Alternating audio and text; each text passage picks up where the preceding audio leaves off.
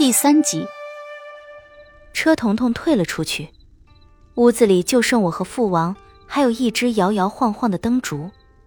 他宽硕的身子直直的站在大门口，屋子里烛火摇摇晃晃，将他的影子拉得老长，晃晃悠悠的，身形也有些模糊，看不真切。宁儿，康宁公主叶宁拜见燕国公。我双腿微屈，拜在他面前。虽是父王自小便不喜欢我，可是这王城里的礼数倒是少不得的。而我也一直都将那繁杂的礼仪印在脑子里。我少与父王母后行过这等礼仪，因为他们都从不见我这个丑陋的女儿。若是没有这次进军围城，点名要我，估摸着他们连是否还有我这么一个女儿也忘却了吧。见我拜在他身前。他急急忙忙的过来将我扶起，我抬头看了一眼他，模样与三年前没有什么变化，只多了几根白丝。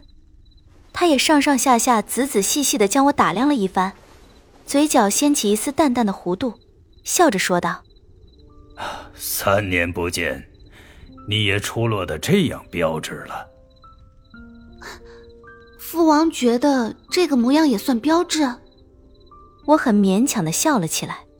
轻轻的将刚刚才弄好的人皮面具扯了下来。他这是在寻乐子还是怎的？这北燕国里谁不知晓我的样貌有多丑？虽是我从未去过民间，但这趣事估摸着早已传遍这大周各个诸侯国了吧？他的眼眸在我长满鳞片的半边脸上瞪了好半晌，像是被吓得呆住了，脸皮子都抖了几下，好半天过去才干咳一声，把脸转向一旁。坐在圆桌上自顾自的倒茶，我索性也不再把人皮面具戴回脸上，就这样露着一张长满了鱼鳞似的脸，直直的站在他身后。他看上去好像很不自在，杯沿好几次碰到嘴唇边又放下，想是我这张脸影响到了他的食欲。他好几次拿起杯子又放下，我就顶着一张骇人的脸在他身旁毫不掩饰的站得规规矩矩，巴巴的望着他。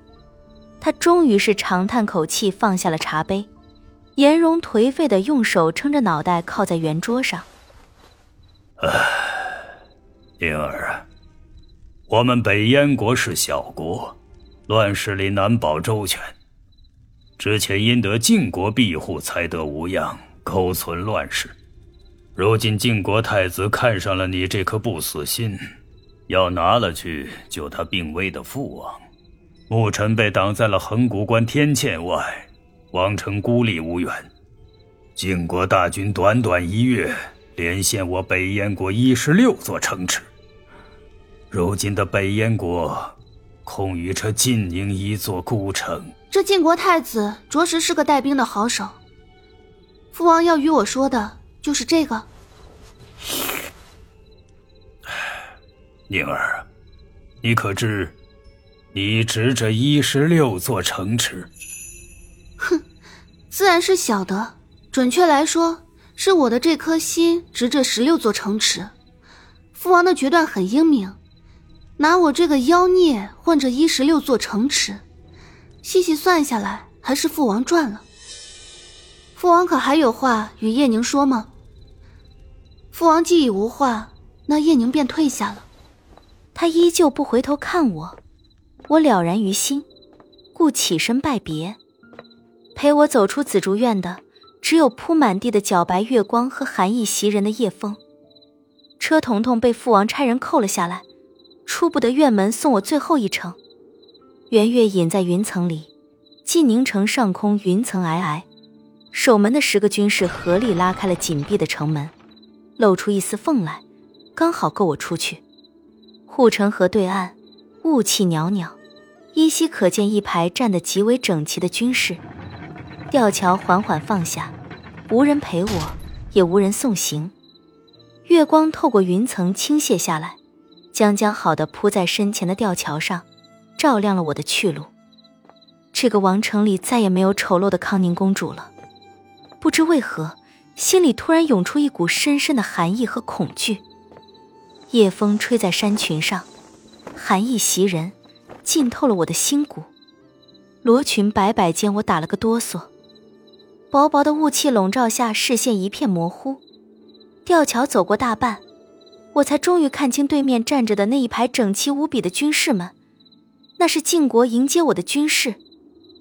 你便是康宁公主叶宁。雾气深处飘来一声极好听的声音。